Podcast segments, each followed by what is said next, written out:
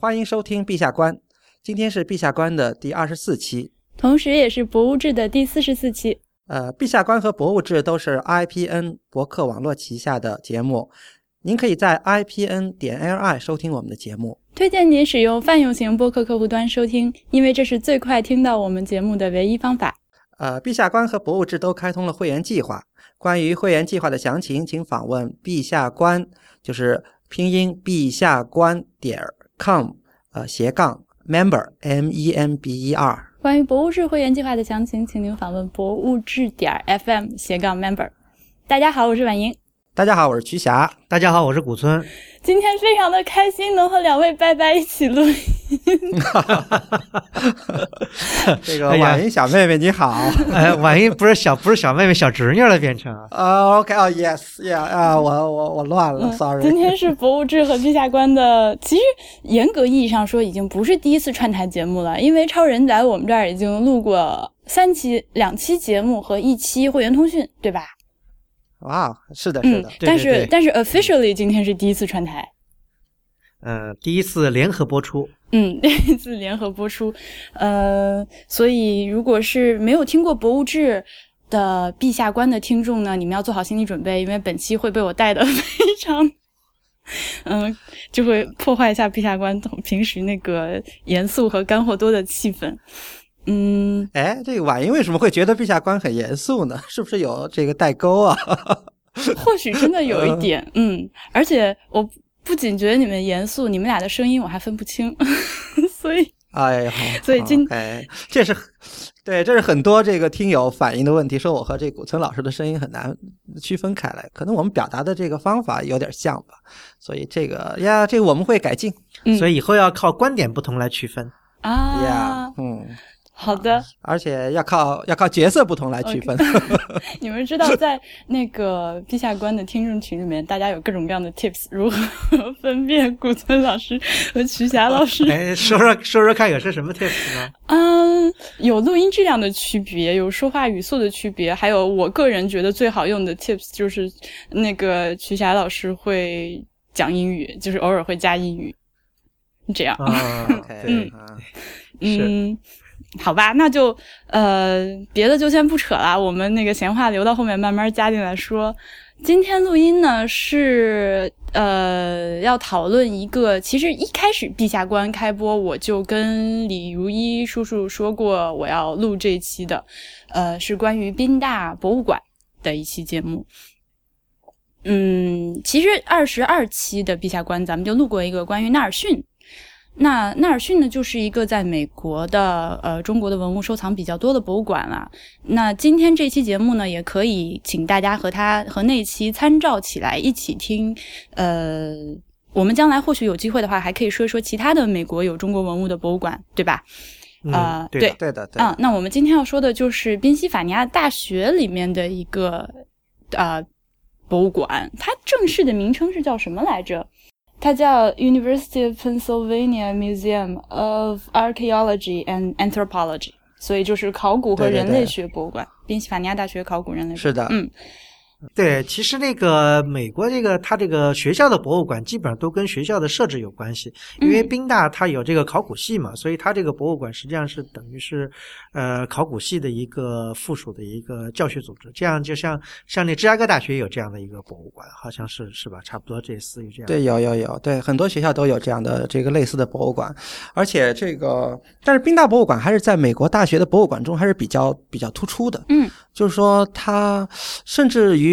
在早期吧，在上个世纪的大概一二十年代，它也他们还没叫现在这名字，它就直接就叫做大学博物馆。嗯，你提到大学博物馆，就是不提 Pennsylvania U Penn 的名字，大家都知道是哪个博物馆。嗯，所以还是非常有名的一个博物馆。我觉得还要和听众朋友说一下，就是您不要以为，就是说，哎，只是一个大学的博物馆，哎，我们这个就对它有些轻视。其实这个博物馆还是很了不得的，我觉得是一个。呃，不仅是在中国收藏吧，它是在这个我们这古典时代的很多文明的这收藏上都是有自己的特色，而且相当丰富的这个馆藏。对，其实那个刚才婉言你提到，就是我们在二十一期播出了这个纳尔逊博物馆，这两个博物馆呢，还的确是有点有点勾连的。比方说，我们在纳尔逊博物馆讲到了一个那个广胜寺的那个壁画的问题，对吧？好多那个听友对这个壁画特别有这个印象深刻。那么，其实，在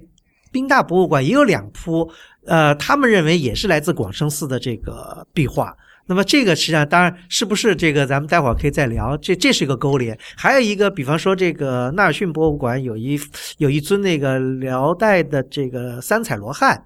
呃，有呃无独有偶，这个在宾大博物馆也有同样的那么一尊，而且保存的也相当完好的一尊这个辽三彩罗汉，他们是出自同一个，就是说同样出自一个地方，但是不是同一尊啊，不可能是，就是说他罗汉我的意思是不是一对儿或者一组之类的？哎，是一组中间的两个。哦，那真的是挺有缘分，对，是是有一定的勾连在里头的。对，所以嗯嗯，刚才婉莹还提到了，就是说我们以后有机会会多聊一些在北美地区收藏中国文物的一些重要博物馆。我觉得，呃，我们平时聊天的时候，我们都会把一些，就是说按照这个。博物馆收藏的这个文物的等级呀，或者是这个质量的好数量、质量上来考虑，就是说我们分成一流的、二流的、三流的。这个可，我想可能大家会对这个北美收藏的这个呃中国文物的这个博物馆可能有些低估啊。其实，在美国很多博物馆收藏了很好的中国文物，我觉得第一流的就有五六个。然后，我觉得宾大呢，宾大博物馆就是其中之一。那第二流的就更多了，可能我觉得有十几家博物馆吧，都都都非常。咱们先把一流的都点点明白。好啊，一流的，比如说呃很有名的大都会博物馆，那老牌老牌美术馆波士顿美术馆，对吧？啊，美美国国家的这个国立博物馆的亚洲部分就是弗利尔美术馆和萨克勒美术馆。呃，我觉得宾大可能就应该排到这个下面了，因为很有特色。然后还有比较有意思的，就第一流的可能克利夫兰美术馆和旧金山的亚洲艺术博物馆都是应该是第一流，可能有这么六个吧。这都是哦，还有还有纳尔逊博物馆，所以至少第一流的博物馆收藏中国艺术至少有八个。Yes，嗯嗯。另外对，另外这个第二流的不也不能说你把人。归为第二流，当然人家也不是很乐意啊。比方说芝加哥，芝加哥，芝加哥这个 Art Institute，它叫芝加哥 Art Institute，实际上也是那个博物馆。这个也有相当多的这那个中国城，还有就是比方像中西部城市的那个 Saint Louis 的这个博物馆，辛辛那提的博物馆，还有包括就是费城还有一个博物馆叫费城，就叫费城美博物馆，费城艺术博物馆。对，它也收藏了这个很多中国的文物。包括就说比较有名的就是这个北京智化寺的有一个藻井，就在这个费城的这个博物馆，哎，也挺有意思。就是一个是在费城，还有一个在纳尔逊。对啊，对，呃，这里面就很复杂。对，还有很多我们大家可以提一下，比如说像哈佛大学的塞克勒美术馆、耶鲁大学的艺术博物馆，还有甚至于大家就是不太知道的，比如说在俄亥俄的一个 Toledo 美术馆也有很好的中国收藏，比如弗吉尼亚州立的美术馆，甚至我们前一阵子去了一个呃 University 这个 Rochester University，它的这个美术馆里甚至也有相当不错的这个中国收藏呢。那我现在忍不住想要先问一下，就是这些东西，嗯，这么大批量、高质量的中国的那个 artifact 在美国，其实是不是他们是集中在一，就是在非常集中的一个时间段内，由非常集中的几个前客弄过去的呢？呃，我觉得婉莹你讲的是部分正确，就是说。这些东西其实是在比较集中的一段时间内从中国流出的，但是这些博物馆在收藏的过程中是经历了一个比较漫长的时间。就说它一开始这个是通过几个 dealer 运出去了，然后分散在各个人手中，然后慢慢慢慢的这些这些 artifacts 又自然而然的流到了各个博物馆中，所以有这么两个阶段的这个过程。对，其实这里面这里面呢，其实也有一个现象啊，就是说，其实大部分美国这些刚才我们讲的这些重要的博物馆的收藏啊，它的这个流出或者收藏的时间相对来说都比较早。嗯，比方说一些博大，我们说的一些大型博物馆，像纳尔逊什么，他们的因为每一个品那个收藏品，它不都有一会有一个收藏的时间的？这个是一般来说，你看的收藏时间都是在呃。晚的话也是五六十年代，像宾大的更早，什么二十年代、三十年代，像这样这样一个时期。但也不排除美国现在有些博物馆也在收一些，呃，二零零几年以后说这个可能就是呃存疑的性能比较大。这里这存疑，我觉得是两种方面的存疑，一个呢是来路不明，来路不明有可能是呃也有可能是伪做的，并不一定是偷盗的。你明白我意思吗？嗯。明白，明白啊！但是这个问题呢，我们要先按下来，后面再说，不然就 搂不住了。因为我对这个问题就是有有更多的问题，就是但我知道，就比如说美国在那个就是呃呃和中国合作，就是归还这个偷盗来的就是非法流出文物方面，其实是做的非常积极的一个国家嘛。但是这话题太大了，我们今天先不说，我们还是回到 Pen Museum 上来，先先回到宾大博物馆，呃，只说它，呃，先跟大家介绍一下吧，就是总的介绍一下这个博物馆。就是它除了我们刚刚提过的有很多这个中国的艺术品呃和藏品之外，呃，它总的来说是一个怎样的博物馆？比如说，我知道它其实还算年纪很大的博物馆了，比我要大一百多岁。所以，对对，这个博物馆应该是比我们中国现在任何一家博物馆的历史都长。它是在一八八七年就就就创立了。当时是有这么个契机，就是当时宾夕法尼亚大学有一个这个很有名的一个人类学，这个人类学系，其实里头有个考古队嘛，考古专业，嗯，所以他们当时在一八呃八零年代呢，就参与了现在在伊拉克。就是两河流一个很重要的这个尼泊尔古城的这么发掘，我觉得尼泊尔古城现在在国内知名度也很高啊，因为有了这个 ISIS 的这个这个这个 对对这个前一阵子不是遭到了一些这个破坏，把那个博物馆给砸了。这个视频上啊，我们最新一期的博物志的会员通讯就是讲这件事情。哎呀，对啊，所以所以把我给心疼的呀，哭了好长时间。是啊是啊，是真的这个让人觉得非常心疼的。但是宾大博物馆当时创创立之初呢，就是当时宾大考。考古队在尼泊尔古城的一个发掘，当时有很多这个文物呢。当时，呃，当时其实是和大英博物馆还有伊拉克这个当当局了，就是联合发掘的。然后文物就分成了三波，就有一波就到了宾夕法尼亚大学。所以当时为了存放和管理这一批尼泊尔来的文物呢，创建了这么个博物馆。这是博物馆的一个，对对对，OK，是这样的。然后后来就是说，呃。因为这人类学系，它在埃及呀，在两河流域啊，甚至在这个意大利地区的这个埃斯特鲁亚、埃斯特鲁西亚地区，都做了好多这个发掘工作，所以馆藏越来越多。所以他们在呃一九一零一九零几年就开始要考虑建立一个比较大的博物馆，就是专门的一个一个博物馆的建筑来收放这些文物。所以对，基本上是这样的一个历史。然后我看他网站上说，现在博物馆的馆藏已经。Nearly one million objects，然后我觉得我的天，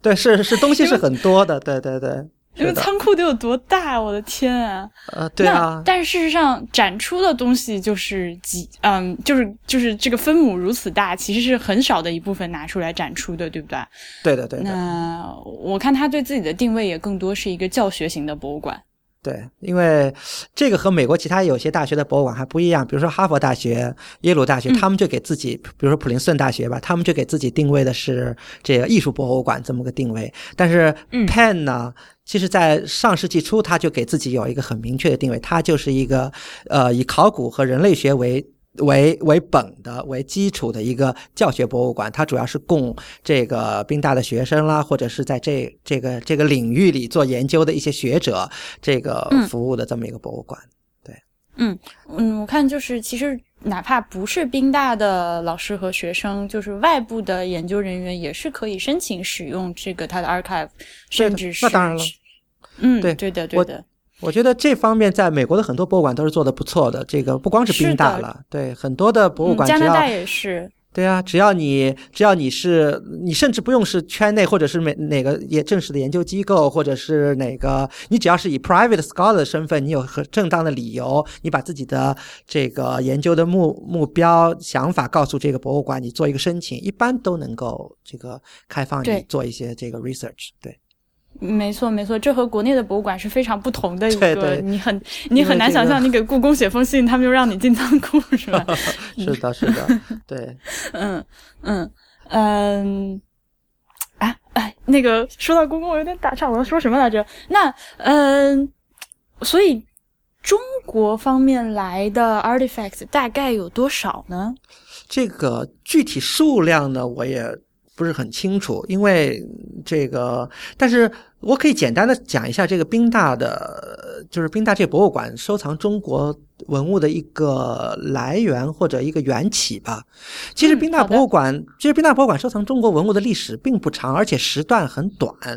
它主要是从一九一四年开始收藏中国文物的，就是一九一四年那时候我们这个满清王朝刚刚刚刚被推翻。然后对，然后大概就在到了一九二八年，基本上该该有的就都有了。二八年以后，只是有一些，就是陆陆续续有一些人的捐赠啦，这个有一些人的这个，还有一些收购。但是主要的，现在我们在宾大博物馆的最好的一批中国文物，都是在一九一四年到一九二八年之间收完的。OK，嗯，然后你说话说话，我一边看着他的网站是 a little over twenty five thousand objects。就是 Chinese，right？嗯哼，OK，两万五千多，嗯，对对对。但是其实怎么说呢？这个我呃，宾大为什么收藏中国文物？其实这里头也有一个其实难解之谜。这里头就有和一个宾大当时这个博物馆的这个馆长有关系。这个馆长呢是一个著名的人类学家，是一个考古学家。他的专业呢是做美洲大陆的这个印第安部落的这个考古的。但不知道 for whatever reason 他。居然对中国文物有了兴趣，所以是他在他 对我也不知道为什么，这个只是 somehow 他就对中国文物感兴趣，然后他就开始在他的主导下，就是博物馆开始收藏中国文物。OK，那我要插一句啊，对不起，这是博物志节目一个重大的那个缺陷，就是爱跑题。嗯，既然我在，那我要跑题。我发现他就是这个 Penn Museum 馆，就是。印第安文化还继续叫印第安文化，这个在美国不算政治不正确吗？这个不正，这个是没问题啊。这个，呃啊，你们美国人原来这么的，我们可不是美国人啊。加拿大有不同的叫法吗？对，在加拿大要说叫 Native Canadian 吗？对，叫 Autochthon，就是你不能说他们是 Louisiana Indian 是不行的，就是立刻跟你翻脸。哎，但我觉得这个没问题，因为在美国的那个国立博物馆，那个在弗里尔隔壁就是叫印第安那个艺术博物馆啊，大家也不会把它搞成是印度博 印度博博物馆，大家都知道这个是 Native American 啊，对不对？OK，那看来这两个国家在这件事情上的敏感程度是不一样的。在加拿大，你如果要就是说他们是印第安的话，就是会非常非常的生气。好，我打岔 结束，再 再说回来。OK，嗯嗯，那。这里头就还有一个什么很有意思的现象呢？就是，就是当时宾大博物馆在一九一五年，就是它那个博物馆的新馆呃开始启用了。当时他这个博物馆雄心勃勃要造一个巨大的博物馆，说是规模非常大。对，然后请了是宾大建筑系的这个老师设计的，然后是一个折中主义风格的呀，一个房子还是很有意思的。这个它和现在这个费城美术馆的那个建筑完全是两种这个风格。但是，OK，当时它的规划中，它当时要建建立一个很大的一个一个一个一个一个博物馆，而且他当时设计了，就是当中央和左右设计了三个大圆厅。嗯哼。所以当时原来考虑是什么呢？就把这三个大圆厅里放了三个古古典，就是说西方这个怎么说呢？西方觉得他们文明的三个源头吧，就是明白，嗯，两河、埃及和希腊罗马。准备三个园厅里，每个园厅里放一个文明的这个文物。后来这个因为经费有限吧，这博物馆造好了以后，只有规划的这个只实现了这个规划蓝图的三分之一，只有一个园厅建成了。那怎么办？对啊，所以那个后来在很有意思，在这馆长的这个馆长叫戈登馆长，就是他不是力主收藏中国文物吗？所以在他的建议下，他就把这个园厅放了中国的文物。所以这就是为什么现在。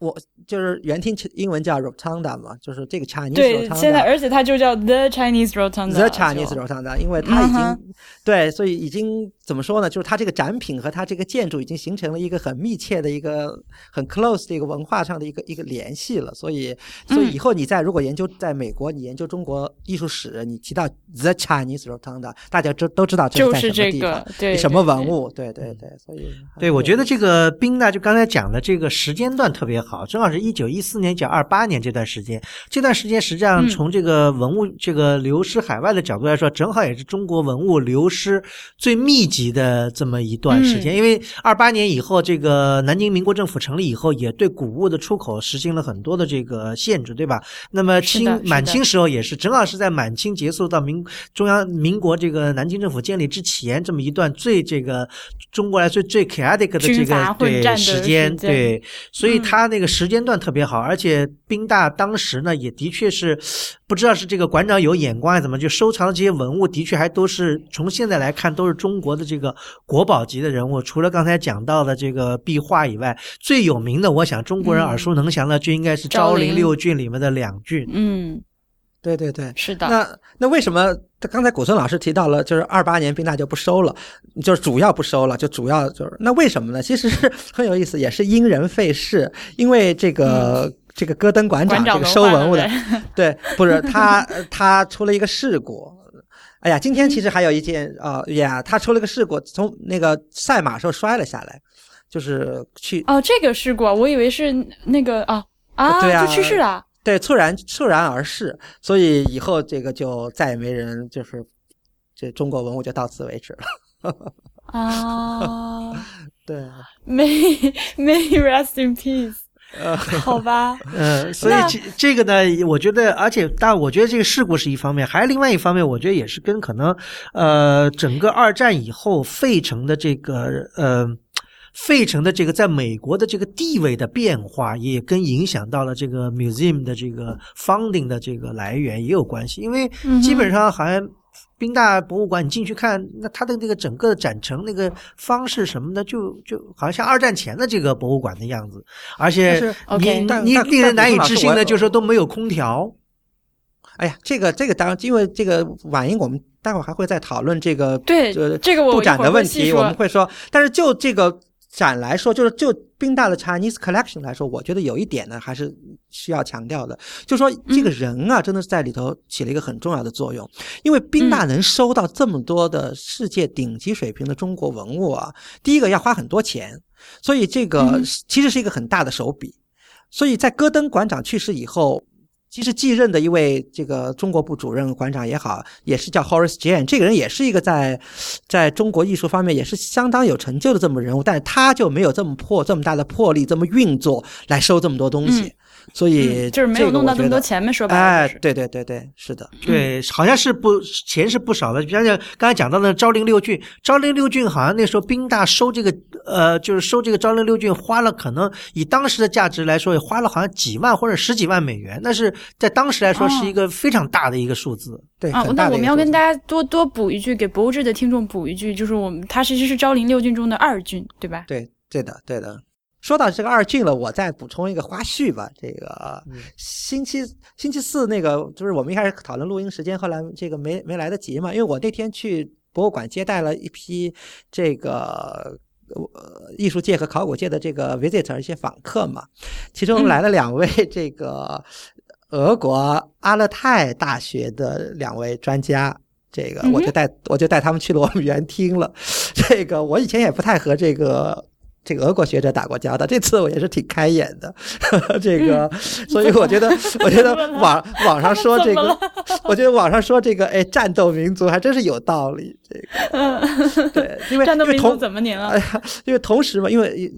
同时还有一些，比如说来香港的一些，还有来自德国呀、奥地利的一些学者。这个还大家都一开始进园厅之前，大家就还都还挺有秩序。结果一进那园厅，那两个俄国人 噌一下就穿到这个昭陵。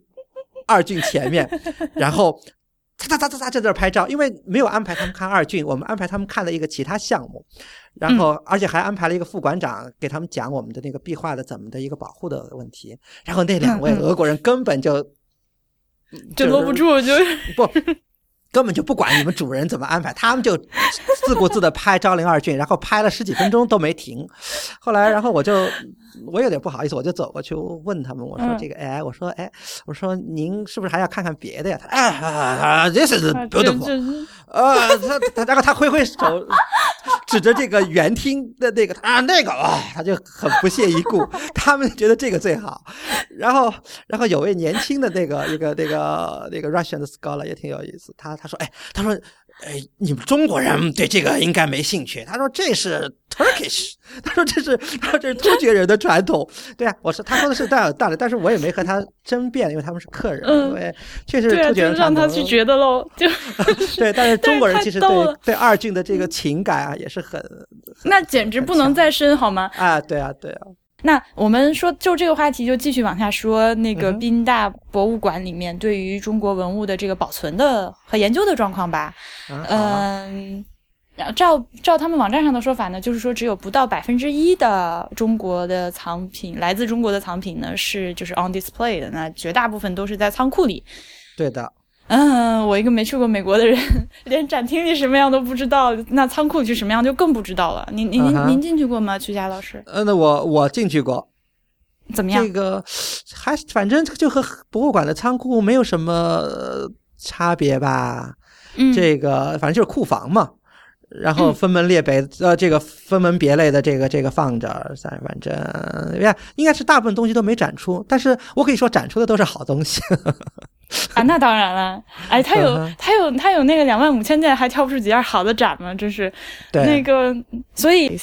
所谓的和一般的博物馆差不多，也就是嘛，也就是一个恒温恒湿的仓库里面各种架子上面摆着，然后有标牌儿，对吧？那每一件藏品就是就是理论上说都是有相对完整的一套那个档案。嗯，那这个档那这个档案里面有没有比较详细的，就是每一件藏品都会讲它的来源呢？呃，我觉得呃，作为两万五千件，每一件都有一个档案，就是详细档案，这个可能也不太限，但是主要的是肯定是都有的，因为你你想，它两万五千件，它抗的，比如说一块瓦片，它也是一件啊，所以 you you see、对吧？I see, yeah。那 可是它的这个来源里面的讲述呢，就是照美国人的说法，就是还是合法的，对吧？就是呃，虽然说就是从嗯他们可能从我们的角度来说，他们是从那个非法弄出去的那些文物贩子手里买来，但是就是到他们这一步，就算合法了。呃，这个、呃怎么说呢？呃，咱咱们就是就事论事吧。我先把这个档案的情况跟大家先先先介绍一下就行。就是我不知道其他博物馆怎么样，但至少在宾大博物馆，它的档案是分三类，就是三种吧。一一类叫做入藏档。叫叫叫叫 collection history，、就是说当时这个这个这这件东西是怎么来的，当时是谁卖给我们的，当时的一些和这些古董商的通信，还有一些就是原始记录多少钱发票，就是这样的，这个是叫入嗯藏档。另外一个呢叫这个 conservation 的档档案，就是说就是说修修复记录。对，修过没有？怎么会清清理过没有？修复前什么样？修的谁修的？对对对对对对，定义这叫叫修复党。对，还有一一个叫展出党，就是说在什么时候展出过，然后到哪去巡展过或者怎么样，就是他包括展包括展出和巡展相关的手续。对对对对，是的，这个、这这是所以它档案主要是分为这三部分。我想大家最有兴趣的应该也就是就是叫入藏档吧，就是至少可以从这个入藏档里知道它的这个来源。嗯，入藏档里应该有很多信息，而且我可以很负责的告诉婉莹的是什么呢？就是嗯入藏档保存的非常完整，全部是原始记录。，OK，就说，即使比如说我我举个例子吧，就就我们就拿昭陵二郡举个例子吧。这个二郡当时，呃，卢行斋是怎么样的？就是说先 send 给大家，就是给博物馆发发信，告诉有这个二郡的信息，然后博物馆的馆长去在这个他纽约的仓库里怎么看到这个二郡，然后他们来回的通讯怎么商量安排，就是说先商量这个二郡到宾大来借展，嗯然后嗯他们当时做了一个什么样的计划？就说如果在这个多少多少年前宾大筹集到这个钱，那么二郡就归宾大所有；如果筹集到这个钱，这个二郡再还给陆行斋，怎么怎么样嗯之类的通讯，你可以查到非常清楚。OK，对，哇，基本上每一件文物都是这样子。而且还有很多讨价还价的过程，比如说这个这个古董商要这个五万，这个宾大说我们只能出两万或者怎么样，就这么一个讨价还价的这些书信都留。着。哎，这全部留着，应该是每一个纸片都在。OK，因为因为啊说起来，这个昭陵六郡里面这个流失，因为也有大家这个后来国内这边的这个故事出来。最主要，这个昭陵二郡实际上流失还是跟中国的这个，我觉得那时候的政治体制的腐败有关系。因为好像那时候是陕西督军，好像怎么扣查完了。古董商是通过了袁世凯的儿子的这个关系，嗯，说是好看的故事也是这么对说的。对，嗯完了说是要怎么，完了后来把他呢运到了北京，完了这样等于还是走了一套这个官场的这样的程序。呃，从另外一方面讲来说，就是说虽然是腐败，但是它是一套这个当符合当时手续的一个过程。完了，等于嗯是被这个卢芹斋接了盘，完了卢芹斋再通过他的营销策略，完了再卖嗯到了这个洗白洗白洗白了好几轮儿。哎，其实所以说这些东西怎么说呢？这个因为文物，比方，呃，应该说这些都是属于不可移动的文物，这个流失嗯肯定是有一定的，因为它跟书画或陶瓷不一样，书画陶瓷呢嗯本来就是可以流转的，那这个东西就没有一个什么呃太多这个这个这个可以更多指责。那么不可移动文物肯定有一个从它的呃原来属地。呃，拆出来的一个过程，这个过程对往往是是有很多不不合法的。大家所诟病的可能也就是这个过程，比方说，呃，像那个纳尔逊的这个或者大都会的这个龙门呃龙门的帝后礼佛图，这个比方拆下来，那肯定是有一个这样的过程。但是据我所知，昭陵六骏反正是有这个有国内那边的所有的这个，嗯所以说任何的事情如果没有那边的配合，美国人是肯定不可能也是嗯，尤其是他这个打碎还是中国这边给打碎的。打碎它有两种，因为我现在看了一下照片，的确，那个萨路子是被打成那个三块，全毛瓜好像是有这个两块的这个破裂，因为它那么大的体量，当初如果它不退不给它断开的话，它是根没有办法本就弄不走运输的，对哎，运嗯没有办法运输的。像那个后来留的另外那四个就打得更碎了，大概称了六七块，而且每块之间它的那个 边缘都是哎，对，是，我真的 眼泪都要出来了。嗯，因为因为我觉得打碎它是在山上，在昭陵灵山上就已经打碎了，不然的话它是运不下山的。运不下对山，对，就是这么简单的。其实，其实比起，我觉得大家可能昭陵六郡可能因为是跟唐太宗有关系，所以这个这个知名度比较高。其实，在宾大它的园厅里面还藏了两尊这个来自这个响堂山的这个菩萨的的头，那个说实在的，那个我个人认为是非常。精美的两件这个艺术品，而且它的它的它的这个年代比昭陵六骏还要早，起码早早一百多年、两百年是没有问题的。嗯，呃，所以当然，当然你当然你认为就是说我我我想这个大家的心痛有很多的方面，比方有的我们作为。这个这个中国人来说，这个文物流失海外，总有一种失落感，这是一个；还有一个，我觉得艺术品被破坏了，呃，失去了很多它的这个信息。主要是这这个主要是这个这个，我觉得，嗯对我觉得这是最主要的一种一种一种失落吧。因为我们讲这个海外流失文物已经已经已经很多时间了，这个大家的这个呃 comments 也很多。我觉得嗯这个，所以这方面呢，就是呃也有很多很极端的这个这个这个评论，有的认为啊，这个还是在国外美术馆保存好，如果在国内可能都留存不到今天或者的怎么样。显然不是的，这个说法是绝对站不住脚的。那那那那那嗯那，这这个我们说还和刚刚我说掐住的那个话头一起，咱们再回头再下期再录一期啊。那个今天继续说这个，我不然，哎呀，嗯嗯，所以他呃，我们刚说了保存状况嘛，那研究状况呢？他们有没有就是专门的，比如说负责呃研究中国文物的这个部门呢？那它的一个人员构成是怎样的？呃，嗯对。然后他们大概有多少花会花多少时间去做这些事情？他们的经费的来源是怎样的？那个钱够花吗？这样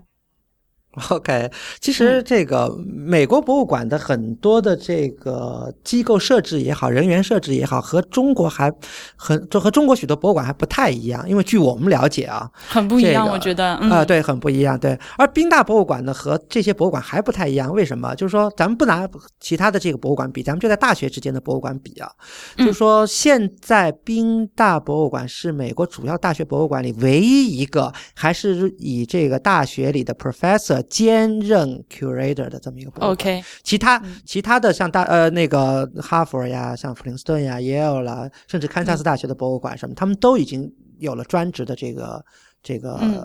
curator 了，就是嗯研究员也好，主任也好，对。但宾大还是每个每个部门还都是以大学的老师、教授相关的教授兼任，所以这是宾大的一个问题。但是就是说，对，但是从博物馆的管理来说，就是他有一些专职人员，比如说中国部它有一个 keeper，就是我国内应该叫保管员，嗯，对吧？对，就是这个，他有这个兵大有一个专职的一个人员，就专门做中国文物的这个保藏保，就是保管呐、这个这个的具体工作，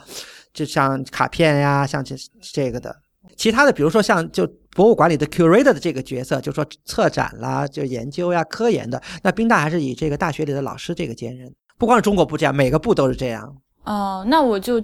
猜想他们是不是，比如说，其实就是这些教授带着自己相关做这个中国相关课题的学生，大家一起来，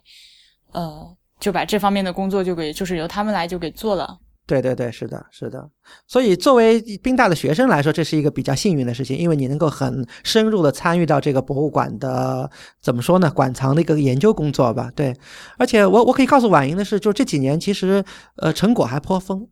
这个大家还做了很多工作，这个有了很多成果，这这都是以前不知道的很多事情，现在都开始慢慢的揭露出来了。所以，所以人多力量大呀。建合众国，快点把 visa 给我。比如说，我举个例子，我随便举个例子，呃，这个在园厅里有两件这个呃东汉，就是东汉大概东汉晚期出自河南的两件这个呃有翼神兽，这个我讲的比较学究了，比如那这个其实就是这个镇木兽，带翅膀的，对。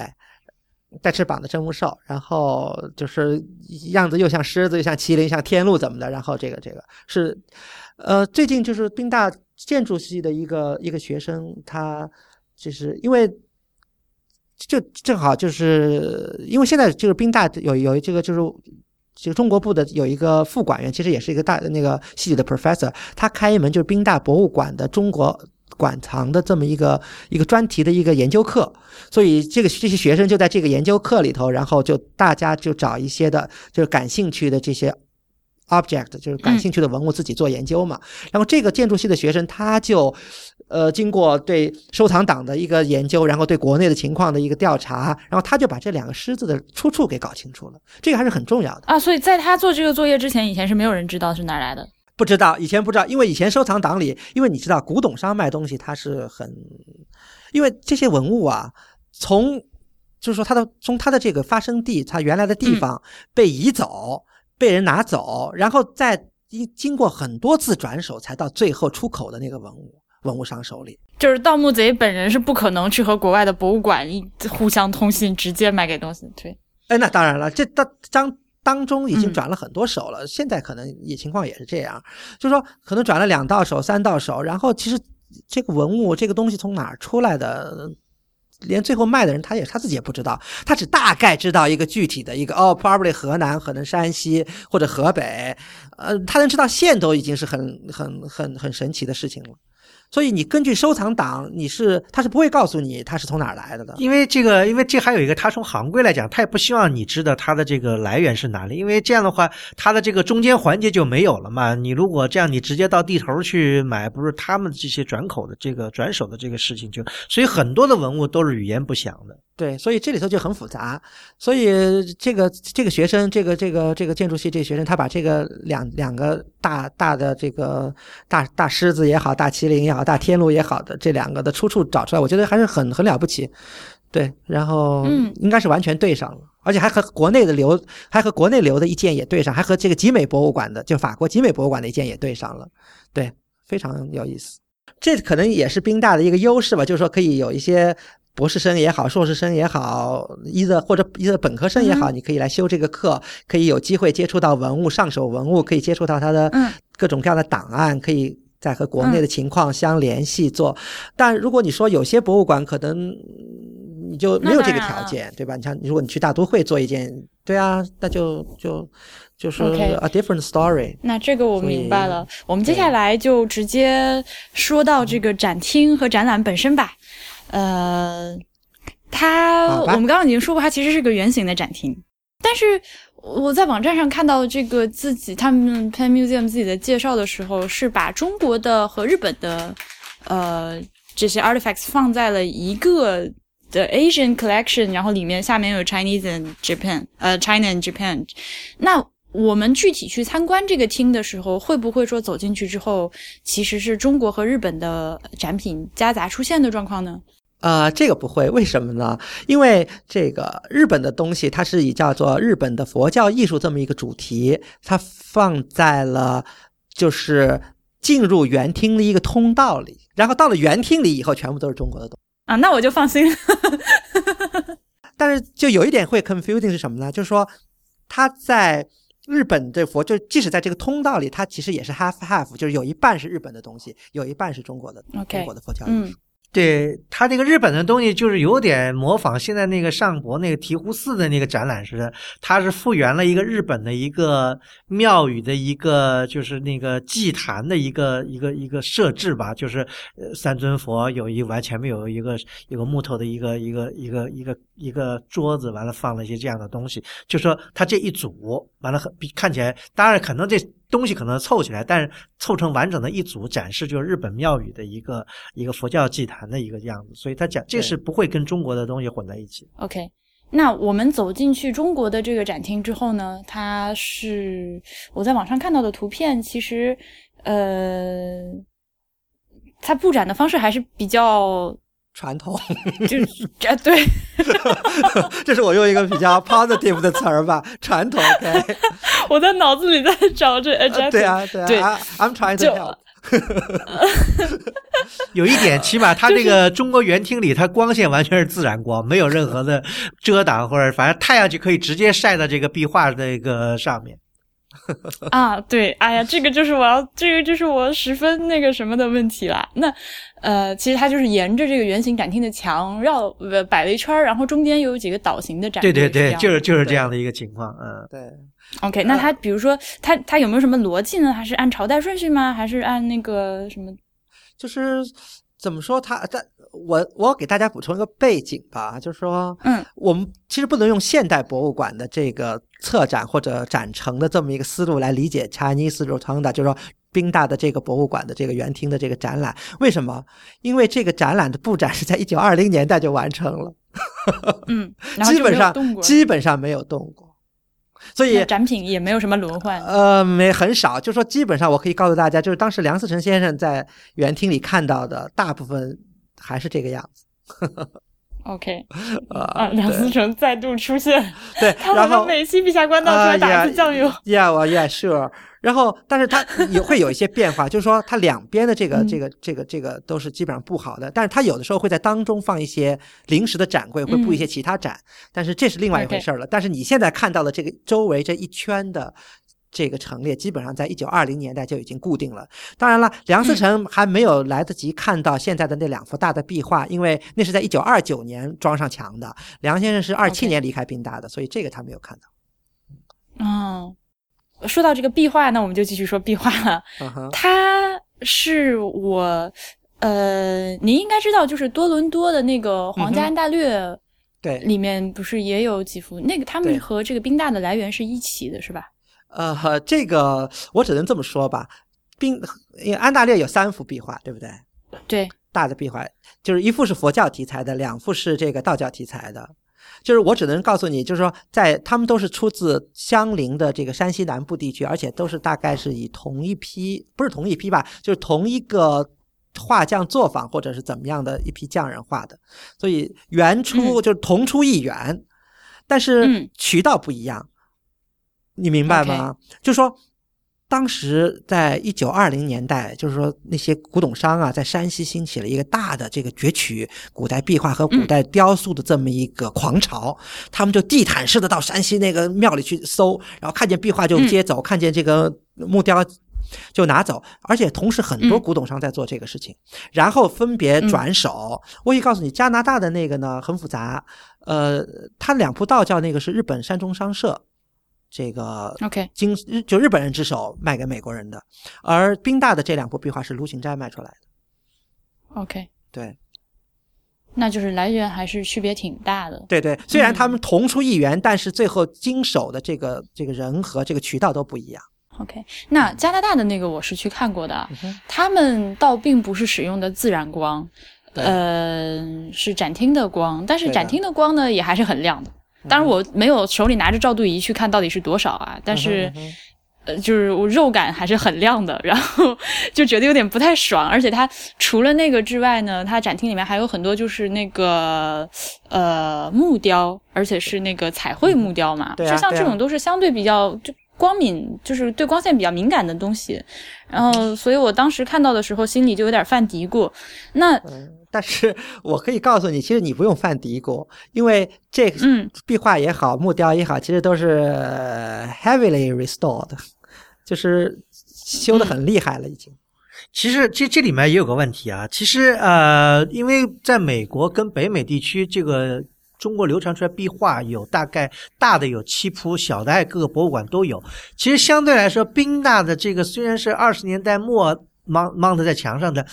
但是不管怎么说，从现在来看，它的保存状况其实是最好的。对，呃，我觉得这里面有些原因就是说，因为因为毕竟这个文物在原来在它的原产地也不是像温室里的花朵一样的，因为它本身也是要放在庙里被人供奉。比方它那个壁画，如果放在庙里的墙上，也是会间接或直接的受到阳光的照射。嗯所以它一千，它几百年在那里，它照射了以后，它也没有太多的。其实你往往的改变了它以前的这种这种生存状况，你改变成一个另外的生存状况，会加速它的一种变化。这可能也是一种，就是呃，间接的说是好心办坏事的一种一种一种方面吧。就是说，就跟那个就跟这个盗墓挖掘墓葬一样，他在这个墓里面待了一千多年，很稳定了，没什么问题。但你啪把它挖出来以后，你即使进行了很多保护措施，但它的这个变化可能比待在墓葬里一千多年可能还要大，也所以这东西很难一言以蔽之。嗯，对，所以这个关于这个壁画的保护吧，因为我还了解的多一些，我可以随便给大家再再再补充点儿这个信息吧。嗯，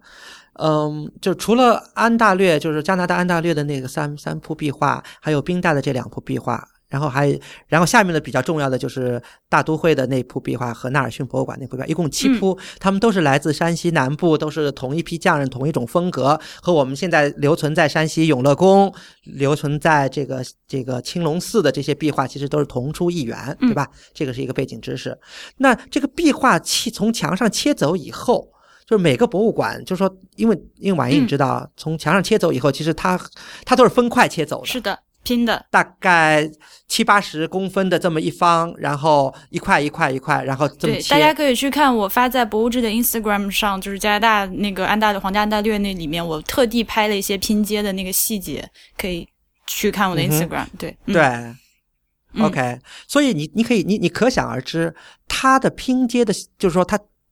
就是说在切壁画，再把它取下来，在运输过程，它其实损失了很多。嗯，显然是的，嗯不讲它不讲它整块损失，其实它整个这个拼接的这个圆，就是说这个边缘部分，其实都是损失掉了。对，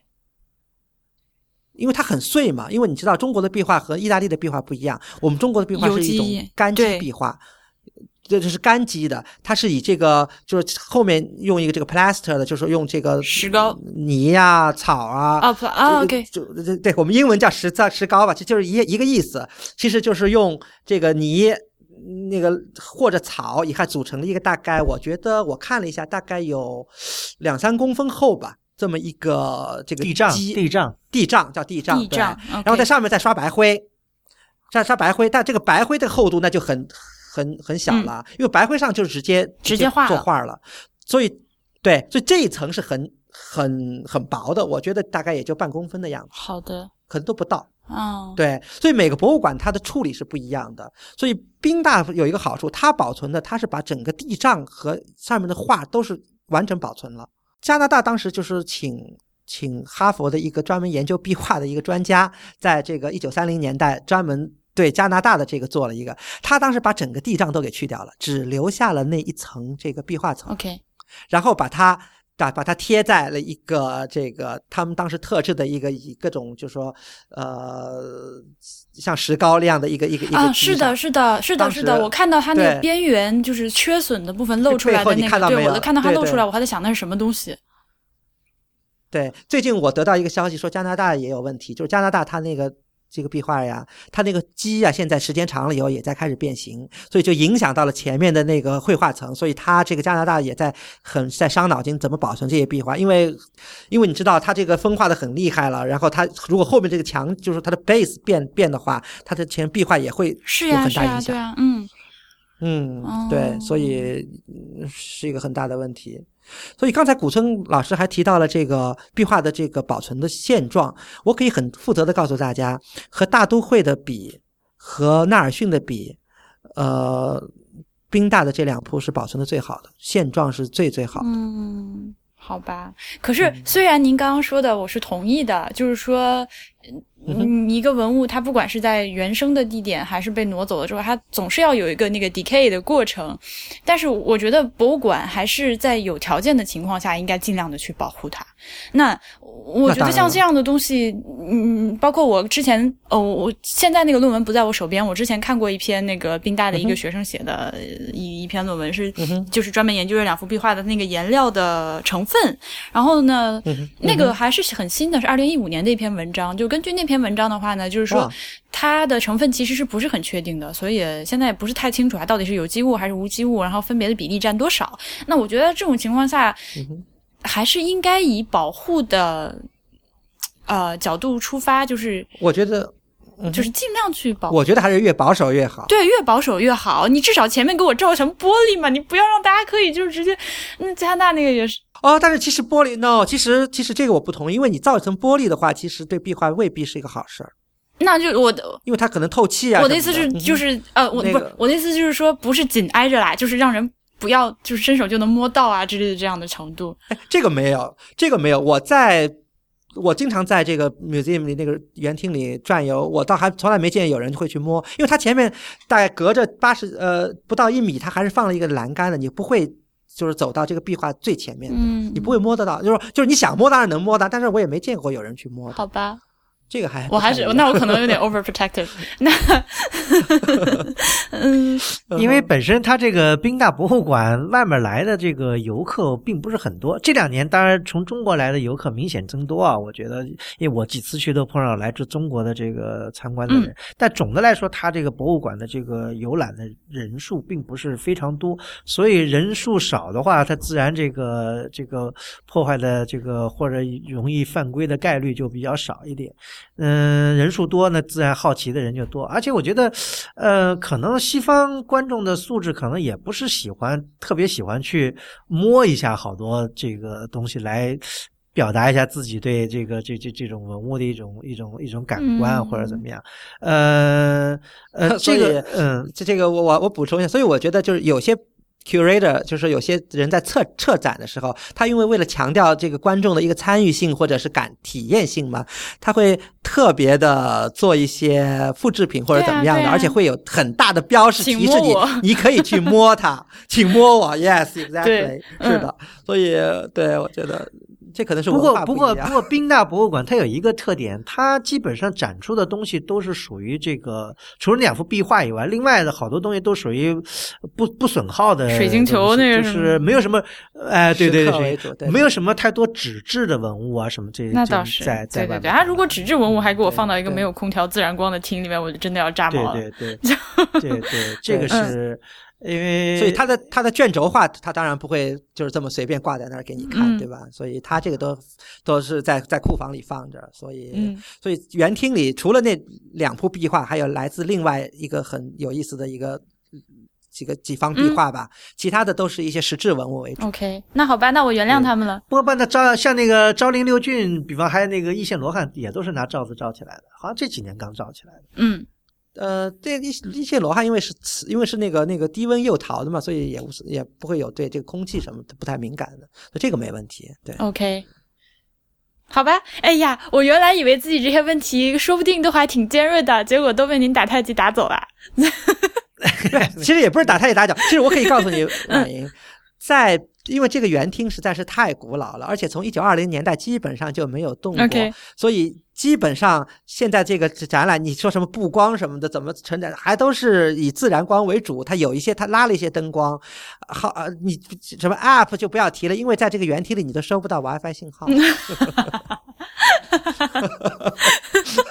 好吧，在在博物馆其他的这个一楼、二楼都有 WiFi 信号，但是在这个园厅里你因为因为园厅的那个信号 dome 太那。什么了吗？哎，dome 太大，而且它这个砖砌的很嗯厚嘛，然后它和其他的几个 gallery 展厅是一个相对独立的状嗯态，所以在园厅里 连 WiFi 都没有。好吧，那我就更不要去奢求它有什么那个室内定位之类的东西。呃，对，那这个就这这这个就别想了，嗯对，。那他他还是呃，可能每周还会有，还是有时间那个有固定的时间有讲解员之类的吧，或者有有那语音导览之类的没有吧还真的就是摆那让你看，没有哇，啊，对对，这个这个就这也这太所以博物馆是有多穷？呃很穷，呃，很穷。你别说，你别说这些东西，其实我觉得去宾大博物馆有一个，我觉得作为咱们国人来说也挺有意思的一个现象，就说你跨过一个门儿，另外一个屋子就是比咱们中国展厅里的东西要早两千年的东西，比方在埃及的这个呃老王国老王国时期的什么，或者拉姆西斯二世的雕塑啊，还有一些玛米啊，还有这些东西都都在那里，就是也是就这么放在那儿。那个呃给大家展陈啊，那个东西好像我看好像都是你想摸都可以摸，因为嗯周围连那个、连一圈的那个围栏都没有，而且那些东西的这个古老程度或者精美程度，实际上也是作为如果是埃及人来讲，他们也会觉得这是他们的国宝，因为因为那个拉姆西斯二世的像，而且他那个。虽然没有人讲吧，但是好像他们那个保安，上次我去的时候，那保安还挺有嗯文化的，就指着那些埃及象形文字来给讲这什么什么什么什么怎么怎么读，因为埃及还怎么怎么读被视读出来了嘛。完了说这个啊，对他他们有英文的发音怎么读，完了什么意思？完了还有就是还说这个这个。这个你看，这个这个是这个东西，也不是当时的，说是在在更老的这个雕像的基础上把它打磨掉以后，又刻上了这个新的这个字哇，保安大哥好厉害，这都知。道。呃。对，那保安那保安大哥挺厉害，因为可能保安时间做长了，耳濡目染的也都知道了好多问题。虽然没有语音导览，但是他挺愿意给你讲这些事情啊，讲的还挺呃，嗯讲的挺都。讲的挺头头是道的，因为因为其实讲的这个挺有意思的。美国这个博物馆的好多这个这个安保大哥啊，他还是挺有文化的。比方说讲一个小插曲，就是那年我跟那个徐霞一块儿去那个就是纳尔逊博物馆，就中国厅去看嘛，因为我们因为比较看的关注，而且连去了几天，完了他那边的安保大哥就就就跟我聊天说，哎，说说嗯你们是中国来的吧？哎，我说是啊，哎，他说这个，他说这个你们对这很感兴趣，我说我们这个，嗯。然后就聊起来，结果一聊这安保大哥，这安保大哥本身是哈佛建筑系毕业的，哇，他他人生发生了什么这个么？这个这个这个让只不过只不过他是他是什么呢？因为前几年这个美国这个经济不好，这建筑师也没事儿干了，完了他就他临时打份工，他就他就跑到博物馆来做安保大哥，这打工挺好的。所以嗯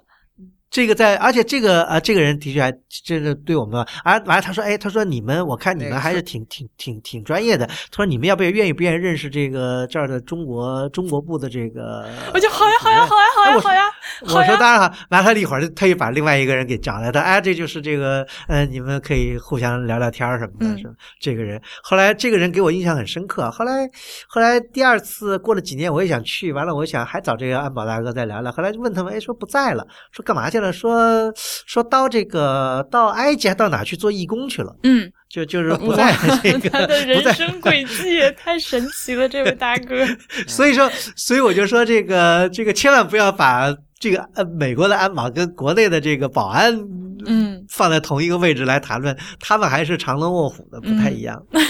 哎，那这个，哎呀，这个我觉得也是 case by case。那你说我们以前去那克利夫兰博物馆，但那些安保大婶儿、大哥、大掰不都是我对呀、呀、对呀、我特别气那个气，我在法国的时候看到，就是那个枫丹白露的那个嗯中国博物馆里面那个大姐在那打毛衣，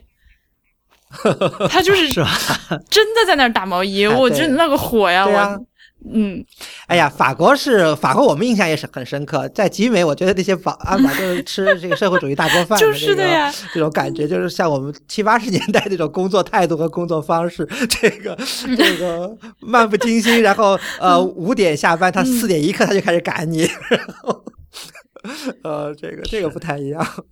呃，当然，这个人跟人是的确是不一样。哎，既然古村老师提到了这个，就是提到了埃及嘛，我可以给大家补充一下，就是说宾大这个博物馆吧，除了有一流的中国藏品以外，它的它在这个我们的所谓的 antiquity 这个古典时代的这个几大文明啊，就是埃及在两河流域。在这个希腊罗马这个方面都有非常非常惊人的，我可以说“惊人”两个字，惊人的这个馆藏，所以建议大家这个有机会来这个美国参观，这个千万不要错过了到宾大来这个博物馆来体验一下。对，还有就是说，其实他那个他那个你去参观，他专门有一个展示，还有一个就是说有一个人员一直他的工作其实就是在修，呃，不是修吧，或者是在。捣鼓这个木乃伊，就捣鼓这个木乃伊，完了他一他晚上上班时间就去捣鼓，完了你平时你要是有兴趣，可以坐在旁边看，就就一直看他怎么捣鼓，你可以看一天。哎，不是，是是，这是他们人类学系的一个这个一个一个一个博士生在修那个木乃伊，因为他就以一个开放式的这个这个场景，让你去看他怎么在一点点一点点在清那个木乃伊里的这个这些东西嘛，所以这也是他的一个 display 的一个这么一个一个一个一个东西，就有点像国内那个兵马俑博物馆专门有一块，不就是好像在那里挖掘兵马俑什么，就是现场的工作，你可以在旁边作为一个观众，你可以看见，就有点这个类似于这样的。OK，我最近学了一个国内的业内用语，这个叫做“活态展示”。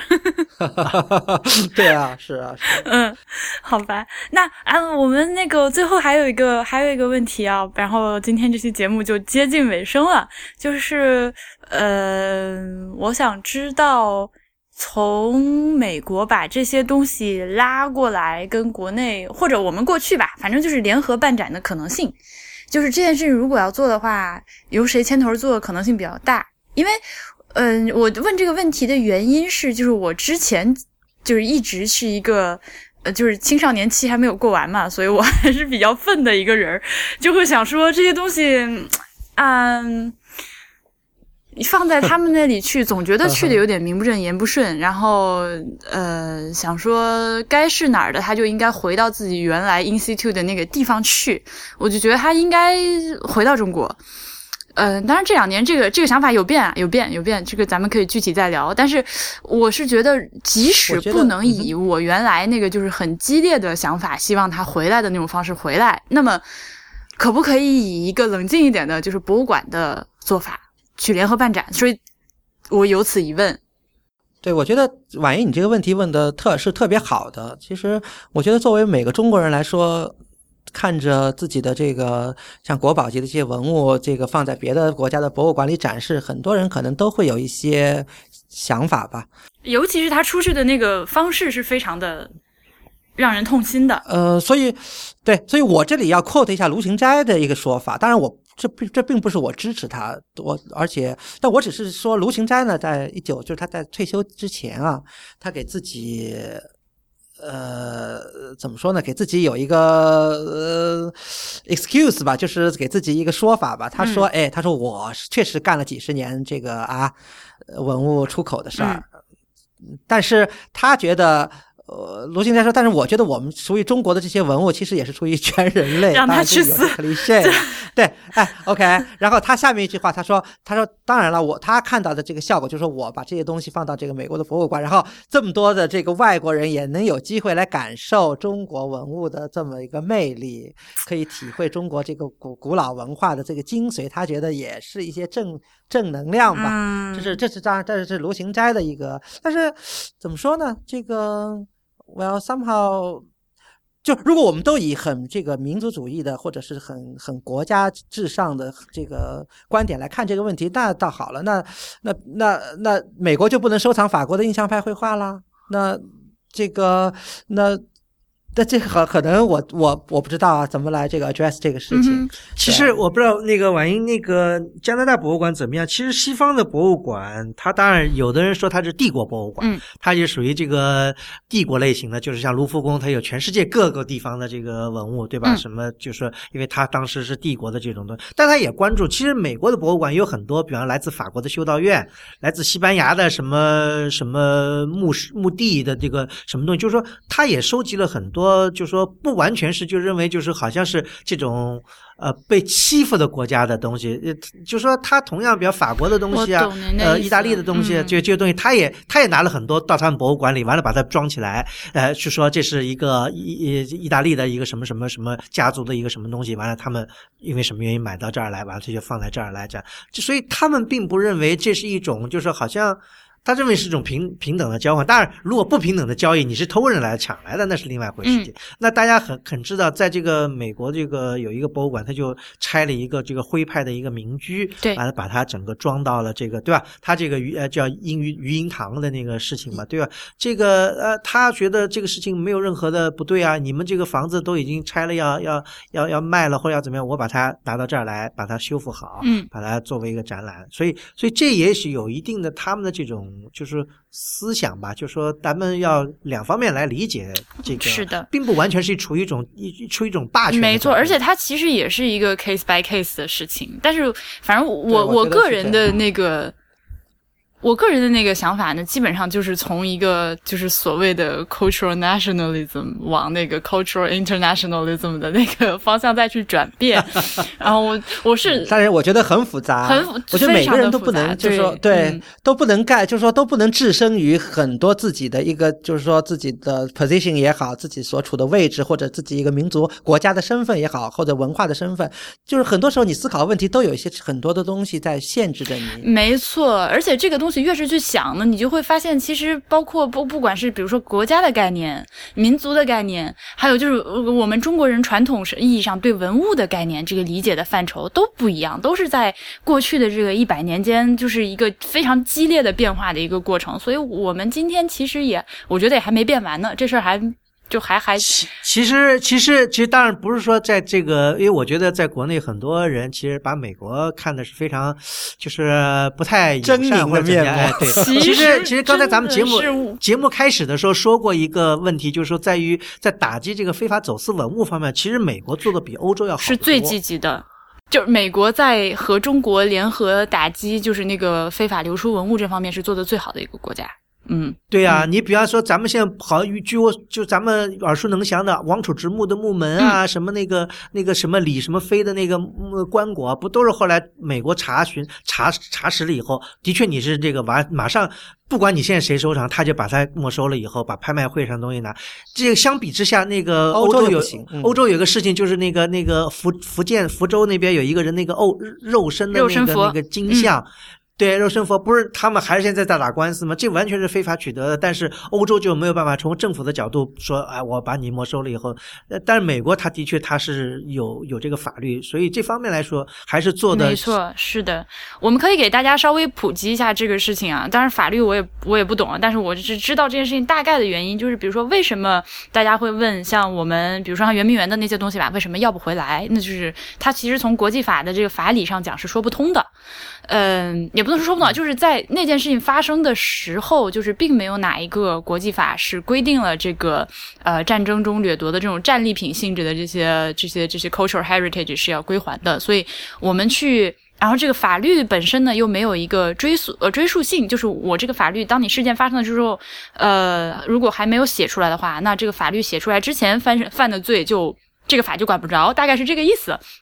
所以我们今天要去要这些东西呢，你没有任何一个，不管是法律还是一个国际的公约，都没有任何这样的依据，所以你这打这官司无从打起。而美国，我刚说到的那些，就是他和中国，呃，就是签订的一些就是双边的这些协议啊，就是呃，这个这个归还和追索非法流失文物呢。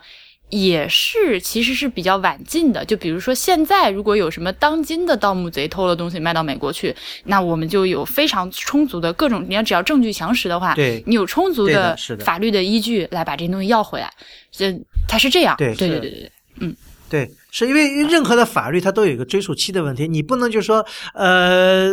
把现在的法律去追溯以前法律以前的，这个是说不通的。就是说你不能拿现在法律去追溯这个法律制定以前的行为，这个是任何的都都不能这么来，所以只能追溯这个法律以后的所有的行为。对，我觉得我觉得两位都太理性了。这个 其实啊，其实有一个现象，我我还是想回到这个婉莹提的那个问题，就说这些文物是不是有可能以借展啊，或者是什么各种形式长期租借嘛，让我们中国的对对对对。其实我觉得就是说有一个环境的问题，如果很多的噪音或者是什么的，就是说都平息了以后，这些文物倒反而有机会能回到中国给大家看。嗯。在现在的这个条件下，其实还挺困难的。嗯，呃，但是我觉得，但是我觉得有好的开端。比方说前几年那个美国各大博物馆把这个收藏的中国绘画拿到了这个中国，在上海这个对这个其实其实这以前美国博物馆也是有顾虑的，因为这些绘画的这个流失也有一定程度上引起了一些一些这个民族主义的一些波澜吧。他们也有这样的 concern，就是说怕这些东西一旦就是说在你的这个手里。以后会不会有一些不测就被扣住了吗？发生是古古村老师，古村老师，你想想看，那次上海的画展是可以说是前无来者，这个这个后面也就没有了，再也没有这样的例子了，只有这么一回。Why not？呃，对啊，所以这个很复杂。我觉得不一定会以后没有吧，因为这个其实那个画展办的还是相当相当成功，是是很成功，确实很成功。我就拿宾大这个例子，二郡的这个例子吧。前几年我觉得记得在五六年前就一直有。当时那个碑林博物馆什么都有人出来说，哎，有可能这个二军会这个拿回来过来展什么的，哎，其实我可以告诉大家，这个遥遥无期，基本上是在可想见的未来，基本上是不太可能。因为这个我自己的老师就是这个 curator，他有有有时候我们聊到这个二军，哎呀，他们就是美国人有一个想法，就是哎，这个事情太复杂了，这个多一事不如少一事，而且这也不是他作为一个。主任的这个身份能够控制的，这个都是要 至少是到校长级的这个层面才能这个讨论这个，他们叫唐 horse 这个这两匹马的这个问题。嗯，所以 所以所以呃还是难度挺大的。嗯，对我我想最后补给大家补充一下吧，就是给大家更新一下，就 up update 一下现在宾大博物馆的一个现状。请啊，请啊，就是说。呃，对对对，就是说，如果大家要来参观的话，就有这么个问题，就是因为博物馆隔壁呢，在就是有有个医学院的一个老房子在拆房子，所以就是说整个地基都要打开，所以有很多的这个 shake，就是很就是地动山摇的，所以这个，所以所以所以他们现在博物馆还专门放了一个设施，如果就是说它的震动到了一定程度，就要。发警报，然后就要让那边停工，怎么样的？然后这个园厅现在正在逐渐的关闭中，那个壁画已经在在在拆了，所以呃，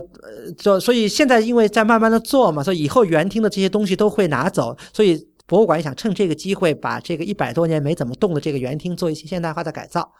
所以以后还会把这些中国文物再放回园厅，但是我所能告诉大家的就是什么时候园厅会关掉，什么时候园厅会继续开放，可能现在还都是还都没定，因为经费的各种各样的问题吧。但是至少我觉得大家想来看这些中国文物的话，就尽早来看，因为可能在以后，可能在以后的若干年里，我觉得在五六年或者七八年，如果它的园厅关掉的话，都不一定能再能看到。天哪！对，这是一个。对，所以这是一个希望大家来参观就趁早。另外一个，我想再想和大家说的就是，目前在宾大博物馆正好有一个特别优秀的一个特展。这个展呢，我可以简单的给大家介绍一下这个特展。这个特展呢是呃，大部分文物都是从土耳其拿来的，就是在一九五零年代啊，这个宾大一个教授主持了土耳其的一个，就是在。公元前八世纪，小亚细亚一个古国叫这个 Phrygia 的这么一个国王的一个亡灵的一个发掘，而且这个亡灵很神奇的，就是说这个亡灵从来没有被盗过，是一个完整的一个古代国王的一个墓葬，而且很有意思。这个就说我们现在大概知道这个国王是谁，就是在公元前八世纪嘛。当时这个国家叫呃 Phrygian 这个国家，当时是和两河流域的亚述、和伊朗的波斯，还有和希腊的这早期的这些这个国家都是并存的这么一个一个一个很重要的国家，而且这个国王叫呃。中文叫 Midas 或者叫 Midas，这个麦达斯或者米达斯这个国王都进了希腊神话。有一个很有名的故事，我婉莹，你你你你记不记得？有个叫金手指的故事，你们记得吗？叫 Golden Touch，就这个国王，然后向这个酒神这个请请请愿，说是我哎，能不能把我手碰到的东西都变成黄金？然后酒神就满足他的愿望，所以他。碰到什么东西，连他女儿都变成黄金了，所以他对，就这么个很有意思金手指的故事。然后现在考古学家确认，这个发掘的亡灵就是这个米达斯国王的父亲的陵墓啊，所以呃，对，非常有意思的这个展，嗯。呃，所以我想，我再次仰天长啸我的美国签证啊！OK OK，哎哎，No No No，这是我我，所以我们这个陛下官几个主播也在商量这个事儿，就是说，呃，可能大家不一定能够到有机会在近期来看这个展，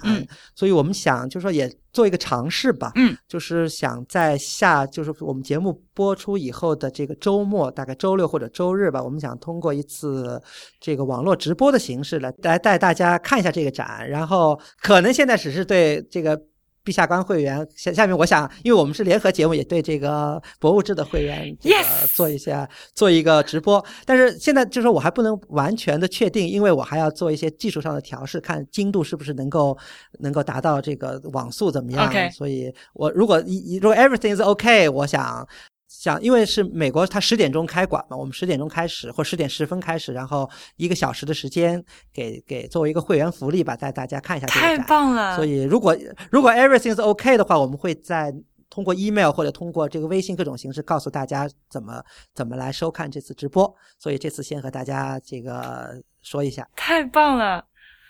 我我都好期待。好的啊，那我们这期节目就真的录到这里喽。基本我觉得我已经确定要约再录一次，就是关于那个就是海外流失文物的事情了，啊，那我们就做个结尾吧。